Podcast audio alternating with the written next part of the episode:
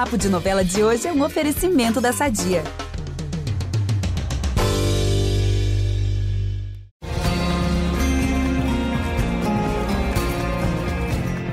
Oi, gente! Mais uma semana começando em Pantanal. E que semana! Claro que eu, Ícaro Martins, já li esses capítulos todos e adianto agora, aqui no feed do Novela das Nove, o que vem por aí. Então, fica ligado! Os próximos dias estão movimentados na novela e teremos uma presença felina. A Juma vai provar que a Marruai vai virar uma fera, ou melhor, uma onça.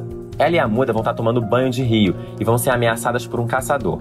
O homem, cheio de más intenções, vai tentar abusar da Juma, vai mostrar suas garras, literalmente. O valentão vai fugir desesperado e sem uma orelha. Não perca essa cena. Na primeira versão ela foi bem marcante. A propósito, lá no G-Show a gente tem uma matéria com várias curiosidades sobre os efeitos especiais da novela.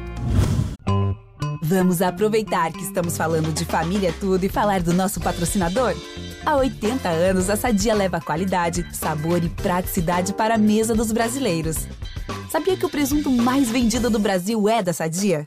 Assim como os outros produtos da marca, ele é muito gostoso e combina com vários momentos do nosso dia, do omelete no café da manhã até a saladinha no almoço. Seja qual for o dia, seu dia pede Sadia. O Jove vai se recuperar da picada de cobra com a ajuda milagrosa do velho do Rio e da Juma. E quando ele já estiver bem, ele vai querer continuar morando ali na tapera com a sua amada. E o Tibério, gamadinho na muda como está, também vai querer ficar por ali. Essa tapera vai pegar fogo, né? O fato é que o Jove e a Juma estão cada vez mais apaixonados e ele vai tentar de tudo para tirar uma foto da mulher onça. Só que infelizmente o clima de romance acaba logo. A filha da Maria Marruá não vai entender muito bem o que está sentindo e vai expulsar o Jove da tapera. Quem ganha espaço com essa atitude da Juma é a Guta. Aliás, ela e o Alcides vão encontrar o Jove na mata e vão levar ele de volta para a fazenda. O Jove até que vai tentar dar real e terminar com a Guta, mas ela vai começar a falar dos problemas familiares e aí ele não vai ter coragem. Mas a essa altura, ela só não vê que o Jove tá apaixonado pela Juma porque não quer, né? E quando ele falar em ir pro Rio de Janeiro, ela vai se oferecer para ir junto. Isso que é marcar território. Falando em Guta e Jove, agora eu lembrei do Tadeu, o Jove vai perguntar na cara do Zé se o peão é irmão dele.